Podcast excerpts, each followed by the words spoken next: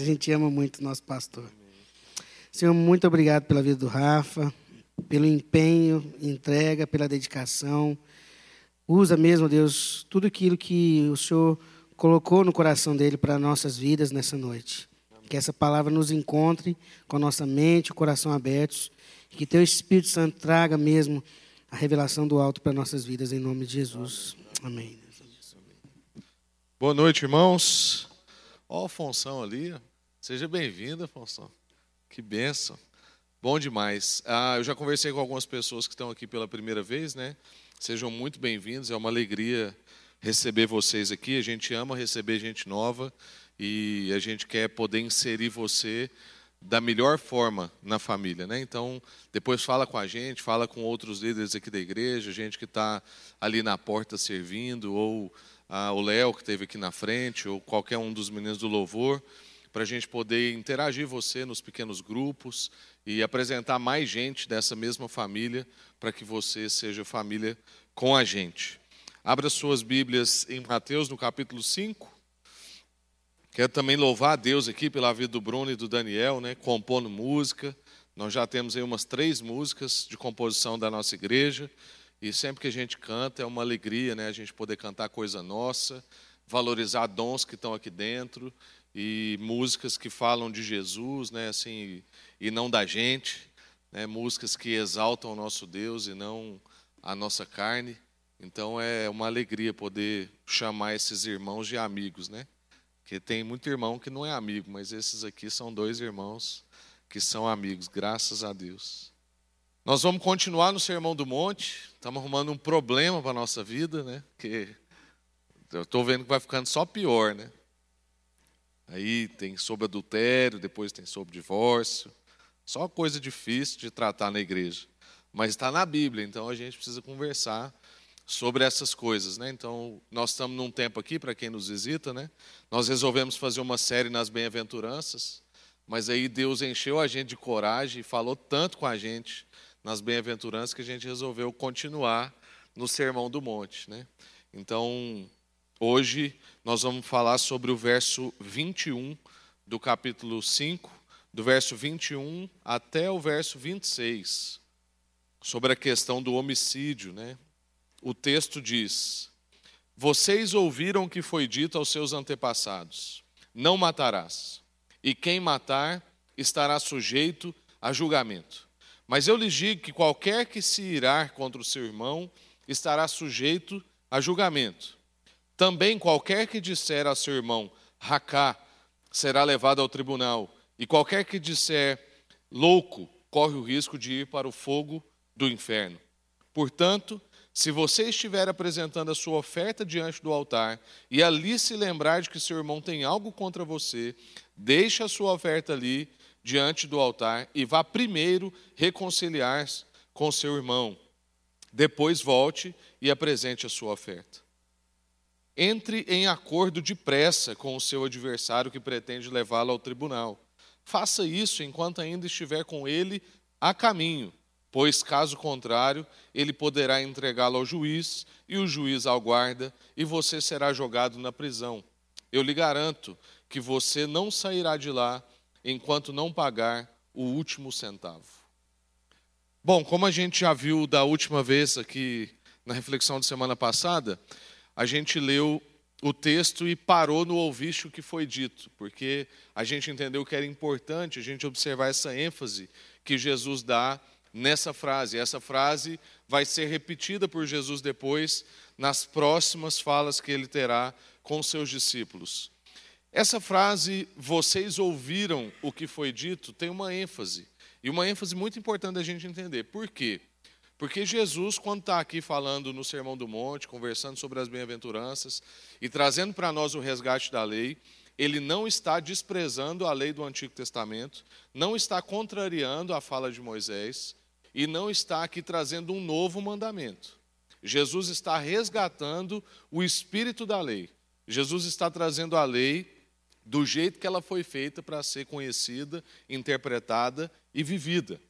E aí, Jesus, como é muito sábio, muito sagaz, ele usa essa expressão de propósito, porque ele podia ter dito assim: vocês já leram o que foi escrito, porém eu vos digo. Mas não é isso que Jesus disse. Jesus disse: Vocês ouviram o que foi dito. Por quê? Porque no que foi dito foi deturpado do que está escrito. É como se Jesus estivesse dizendo assim: Vocês ouviram o que foi dito, mas agora eu vou resgatar o que está escrito. Porque o que está escrito é o que vale.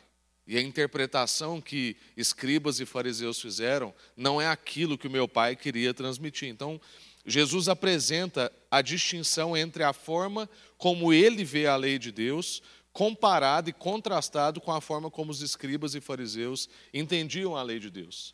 Jesus não apresenta uma distinção do ensino de Moisés com o dele, mas ele sim traz o que foi dito em cima do que está escrito. É isso que Jesus está fazendo aqui. Praticamente todo o raciocínio de Jesus, então, a partir de agora, tudo que ele vai dizer daqui para frente no Sermão do Monte, é, traz esse preceito que foi dito por ele no final do sermão da semana passada, que dizia que se a nossa justiça, a justiça de vocês, não excederem muito a dos escribas e fariseus, então vocês não são representantes desse reino que eu anuncio. Então Jesus, é como se Jesus estivesse dizendo assim: vocês acham que está difícil esse jeito de justiça do mundo, ou esse jeito de justiça que o, os escribas e os fariseus estão trazendo?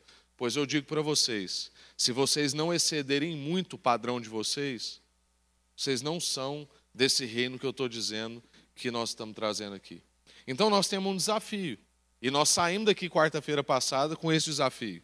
O desafio de viver uma vida sobremodo excelente. Uma, um desafio de viver uma vida que revela uma justiça que está acima e muito do que pessoas religiosas, mestres, fariseus, como muitos de nós às vezes, né, trazem para nós.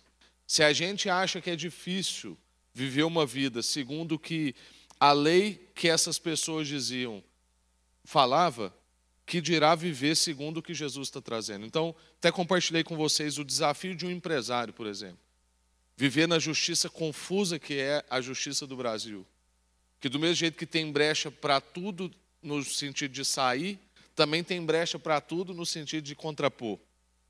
Como viver uma justiça muito acima dessa justiça? Eu conheço um irmão que tem uma empresa na área de construção civil, e pensando sobre isso, eu lembrei dele. Porque qualquer pessoa dentro da empresa dele, do mestre de obra, pedreiro, servente, qualquer pessoa, pode se tornar um engenheiro.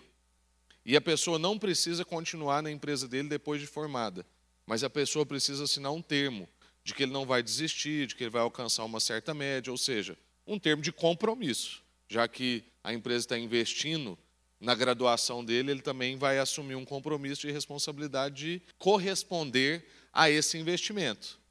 Mas qualquer pessoa que está lá pode chegar a ser, então, um engenheiro. A lei pede para ele fazer isso? Não. Ele tem que fazer isso? Não. Mas é uma das formas, não é a forma, mas é uma das formas que ele encontrou de fazer com que a justiça dele exceda em muito a lei das, do que está rodando aí normalmente. Então, cada um vai ter que ser criativo dentro da sua área, né? Mas aí Jesus agora vai começar a falar sobre a questão do homicídio. O homicídio, então, para a nossa sociedade hoje, se divide em diferentes categorias. O que, que isso quer dizer para nós? Até mesmo gente sem revelação, né, sem, sem o Espírito de Deus, sem o entendimento do Espírito, amplia o termo. Mas os mestres da lei, os escribas e fariseus daquele tempo, reduziam o termo. E Jesus vem justamente resgatar o que estava de original no que Deus estava dizendo. Jesus está aqui então trazendo o espírito da lei e tirando reducionismos.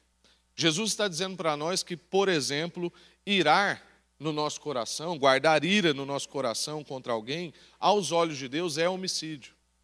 E aí tem uma coisa aqui muito interessante, porque Jesus está tratando o que foi dito. Por quê? Porque também o que foi dito tem acréscimo, tem um problema no que foi dito aqui. A alteração do que foi dito por Deus originalmente. Se você vai lá em Deuteronômios, capítulo 5, no verso 17, vai estar escrito lá: não matarás. Ponto. Mas o que nós lemos aqui está dizendo não matarás, vírgula. E quem matar, estará sujeito a julgamento. Ou seja, há um acréscimo no que foi dito por Deus. Esse acréscimo está nas Escrituras, mas está lá em Números, no capítulo 35, no verso 30.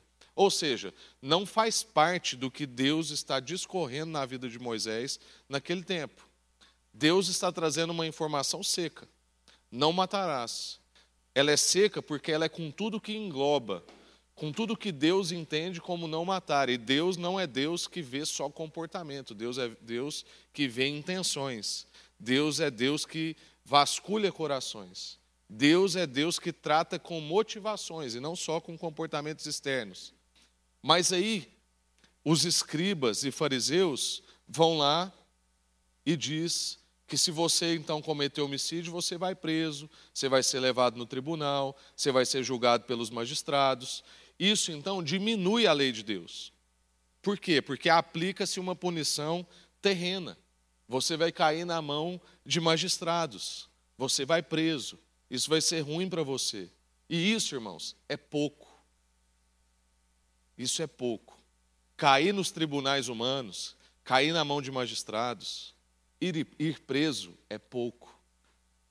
Porque perante um pecado cometido diante de Deus, ir preso nesse mundo é pouquíssimo. Ser julgado neste mundo é pouquíssimo. Então isso reduz o que Deus está trazendo. Não é disso que Deus fala na sua lei. Os fariseus então deturparam e diminuíram a lei de Deus. Por quê? Porque isso deixava eles vaidosos, porque aí eles conseguiam cumprir a lei. Porque se a lei de Deus é só não matar fisicamente, então é muito mais fácil eu cumprir essa lei. Mas o que Deus estava tratando não era só disso. Então nós agora estamos com Jesus diante do espírito da lei. Jesus está resgatando o que foi escrito: não matarás. Mas não somente isso, porque a gente deve nos afastar de tudo na nossa vida, de termos que a gente diz que manifeste, por exemplo, desprezo. É uma chamada para a gente, a gente se guardar dos insultos. Por quê? Porque isso também mata pessoas, isso fere pessoas. Em Marcos, no capítulo 7, verso 21, está escrito: Porque do interior do coração dos homens saem os maus pensamentos, os adultérios, as fornicações, os homicídios. Um homicídio surge do coração de um homem. Marcos 7, então, em Marcos 7, o nosso Senhor então faz uma chamada ao nosso coração. Nossa forma então de interpretar os mandamentos, se a gente não tomar cuidado, ela se assemelha muito à forma dos fariseus. Por quê? Porque fica mais fácil de cumprir. Ela deixa a gente vaidoso.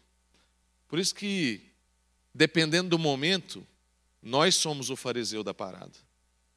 E o sermão do monte aqui, principalmente nas bem-aventuranças, deixou isso muito claro para nós.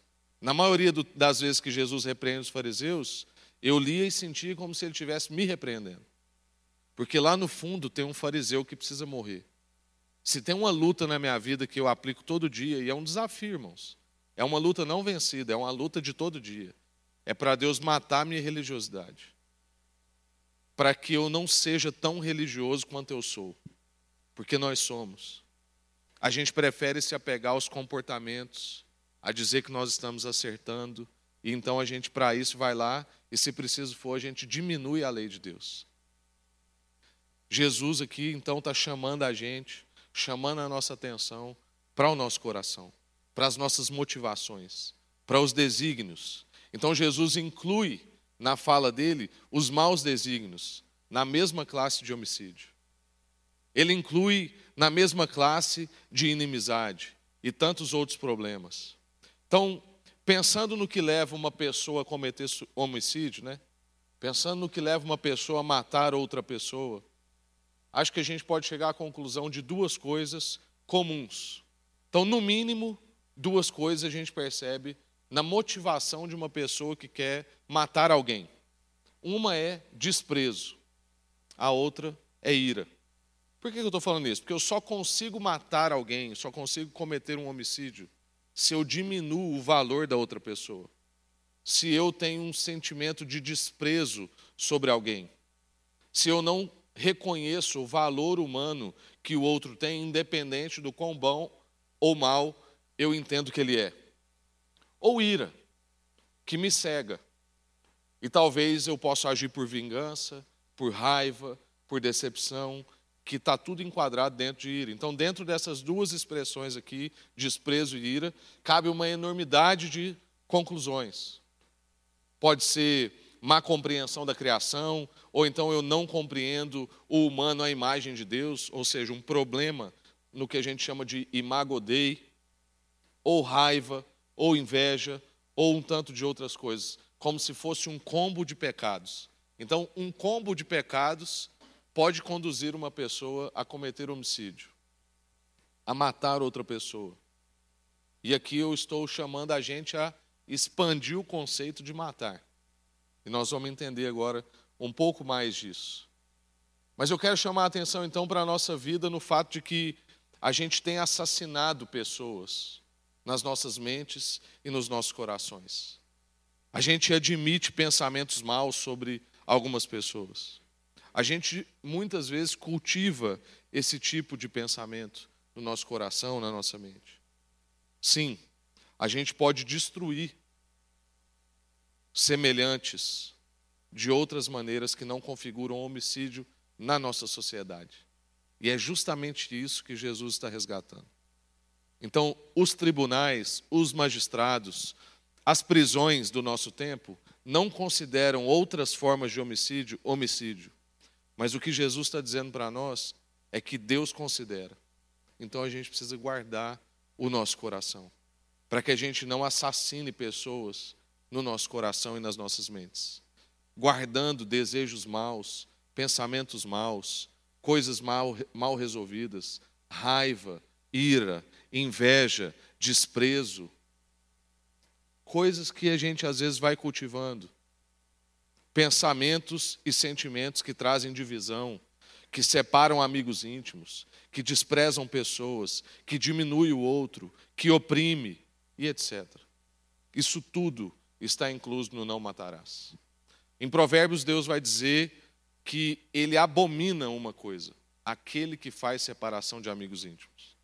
Tem um tanto de coisa que Deus não gosta, mas tem uma que ele abomina: aquele que é instrumento de divisão, de fofoca, de fermento, que separa pessoas íntimas, que traz uma conversinha aqui. Já viu, já viu aquele irmão assim, ó? Estou trazendo para a gente orar trazer um motivo aqui para a gente orar.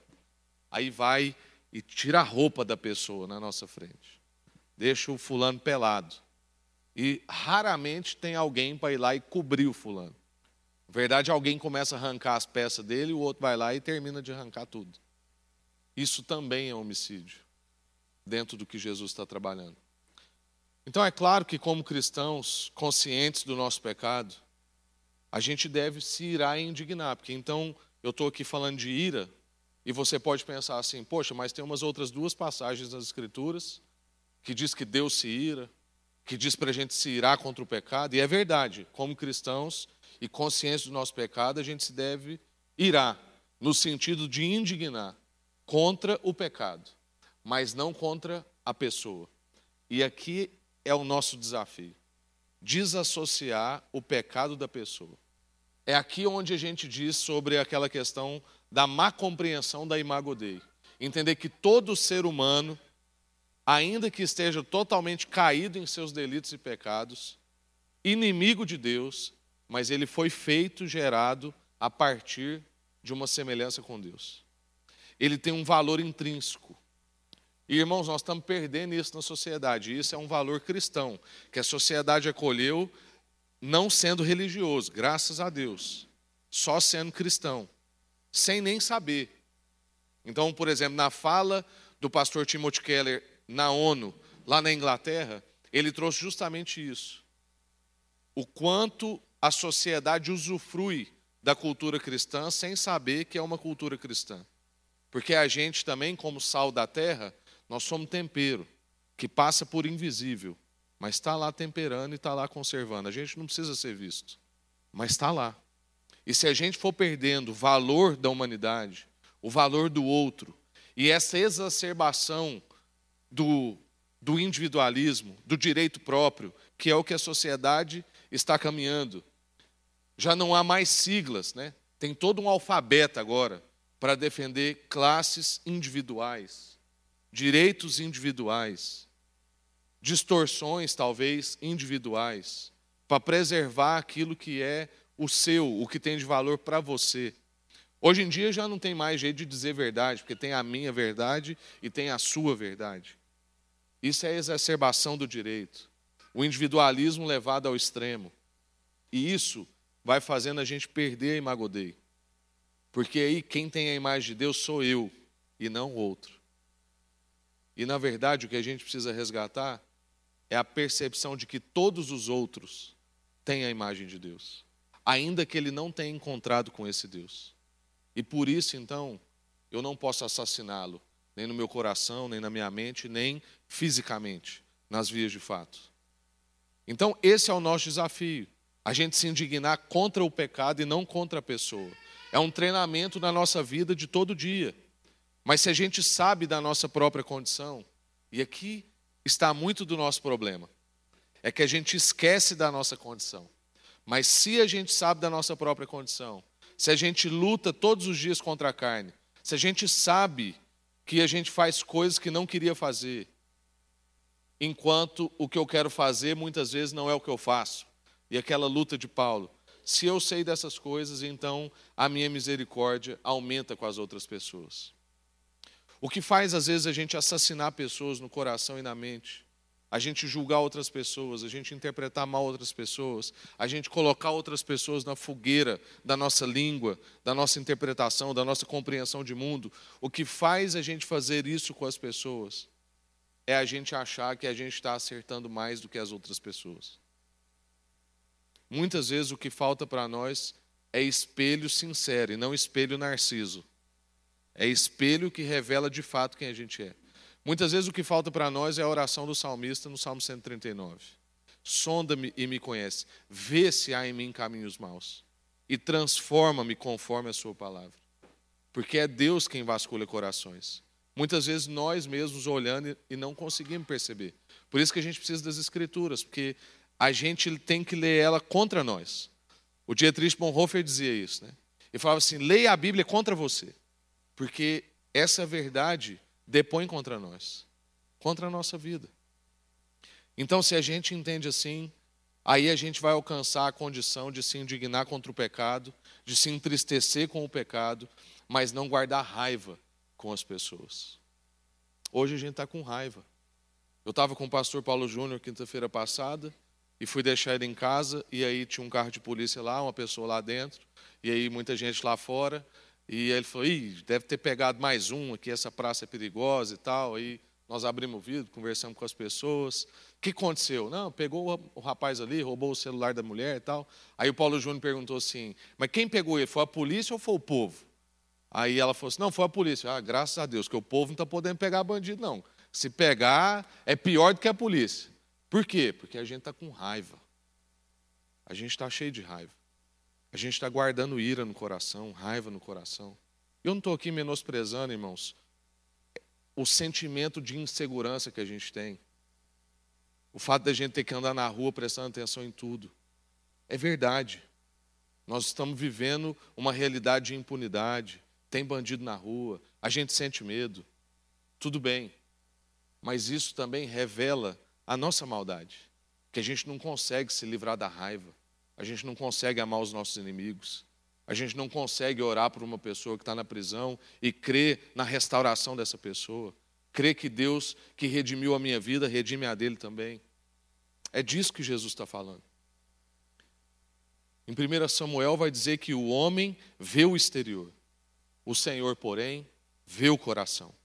Então a gente tem que aprender com o Senhor porque ele não se interessa somente pelos nossos atos externos, ele vê o ato interno. Então a gente tem que aprender a olhar e ver o coração, ver que tem um coração sofrido ali do outro lado, ver que tem um coração abusado ali do outro lado, perceber que tem uma pessoa também com seus dramas e dilemas ali do outro lado. E aí a gente vai avançando no texto, no verso 23, 24 em diante, Jesus não somente recomenda que a gente não alimente os pensamentos que a gente citou para cima até aqui, mas também nos impulsiona proativamente e positivamente a buscar reconciliação com os nossos irmãos. Então, Jesus não está simplesmente falando assim, ó, não guarde esse tipo de coisa no seu coração, não pense esse tipo de coisa sobre as pessoas. Não, Jesus agora vai apresentar para nós, então, uma forma proativa, positiva, da gente ir em busca de reconciliação com as pessoas. É por isso que ele diz, parece que não tem nada a ver, né? ele está falando de uma coisa e depois ele entra dentro de um culto. E fala assim: então, se você for lá levar uma oferta e você perceber que tem um irmão que tem alguma coisa contra você, larga a oferta, volta lá, reconcilia com ele, só depois você vem e apresenta a sua oferta. Parece que não tem nada a ver, mas tem tudo a ver, porque agora Jesus está dizendo para nós: não é só uma questão de não pensar, não sentir, não falar, não é simplesmente, tudo bem, eu não vou matar alguém literalmente, ou então eu não vou dizer coisas de insulto, ou então eu vou guardar os meus lábios. Não é só isso, Jesus está dizendo para nós que a gente deve tomar passos ativos na aproximação de pessoas. Passos ativos para a reconciliação com irmãos. Coisa mais triste é a gente ter um, um ambiente de igreja como o de Goiânia e tantas divisões. A gente saber que numa igreja, quando determinada igreja marca uma agenda importante no calendário, a outra vai lá e marca no mesmo dia, para que o irmão dessa igreja não vá na outra e corra o risco de perder um membro. Irmãos que pastoreiam igrejas e não conversam entre si, que se, se se encontrarem no mesmo ambiente, desviam do outro. Jesus está dando para nós, então, a direção para a gente tomar passos ativos em aproximar das pessoas e reconciliar com os nossos irmãos. Deus está revelando para nós que determinados sacrifícios cerimoniais, como entregar dízimos e ofertas num culto, não encobre o problema do nosso coração. Ele está revelando para nós que o nosso coração, para Ele, é mais importante do que um sacrifício de dinheiro, um sacrifício de comida, uma campanha tal na igreja, X dias de jejum, campanha do fulano de tal. Portanto, irmãos, que a gente não ache que fazendo alguns comportamentos religiosos nós vamos estar resolvendo o nosso problema com Deus. Porque não resolve. Não ache que aumentando a sua oferta, fazendo alguns dias de jejum, participando de campanha X, você está resolvendo o seu problema com Deus. Sem muito sem muita reflexão, sem muita contrição, sem arrependimento, a gente não consegue alcançar a vontade de Deus. O nosso muito atarefamento na nossa obra cristã não nos exime de ter um coração tratado, de ter um coração curado e reconciliado. Deus não aceita essas manobras. Que eu vou fazer tal coisa para compensar aquela outra coisa. Deus não lida bem com isso, não. Então, se o nosso coração não está sendo tratado, se eu não estou disposto a isso, então a minha adoração fica capenga a minha adoração fica sem valor. Hoje a gente estava ali reunido para conversar sobre o nosso culto de oração e a gente falando da dificuldade que a gente tem de entender um culto de oração como também oração de ação de graças, oração de adoração, oração de intercessão, porque parece que para nós oração é petição. Então a gente faz um culto de oração e a gente fica pedindo, pedindo, pedindo, pedindo. Por quê? Porque a nossa adoração está capenga. E por que, que a nossa adoração está capenga? Porque talvez a gente não está com o coração disposto a ser tratado, disposto a ser aperfeiçoado por Deus. E aí nós estamos ficando com a nossa adoração capenga.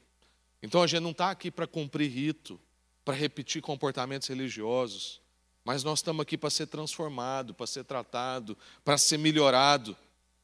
A gente entrega a nossa vida como um sacrifício vivo. Esse é o nosso culto racional. É isso que Paulo dizia lá sobre um culto racional entregar a vida inteira. Ou seja, se dispor para ser tratado, para ser melhorado, para ser transformado, para ser aperfeiçoado. Deus então saudou a nossa dívida, a nossa conta impagável, perdoou as nossas dívidas e agora a gente é encorajado e impelido a fazer a mesma coisa com as outras pessoas. Jesus não fez isso para que nós recebêssemos só para nós. Ou então ele não fez isso porque nós somos pessoas amáveis e boas. Porque tem gente que acha, né? Não, mas eu, eu não sou tão mal assim. Né? Como, como se dissesse assim, Para mim, o sacrifício de Jesus foi um pouquinho menor. Para fulano ali foi, foi a coxa de Jesus. Para mim foi só o dedinho que precisou. Jesus não fez isso porque a gente é amável ou bom. Ele fez isso quando a gente ainda era inimigo dele. E esse é o modelo, é o nosso desafio. É liberar as pessoas do nosso coração e da nossa mente enquanto elas ainda são nossos inimigos. É não guardar ira, raiva, desprezo antes das pessoas demonstrarem qualquer proatividade a nosso favor. Esse é o caminho que Jesus está apresentando para nós. E eu quero concluir, irmãos dizendo que o Sermão do Monte fala para nós hoje. Porque às vezes a gente olha e acha que isso aqui foi para um povo, numa época, para aquelas pessoas. Ou então isso aqui era para os fariseus, não é para os crentes. Porque os crentes já cumprem. A gente não mata ninguém. Alguém aqui já matou alguém? Nós não mata ninguém, isso não é para nós, não.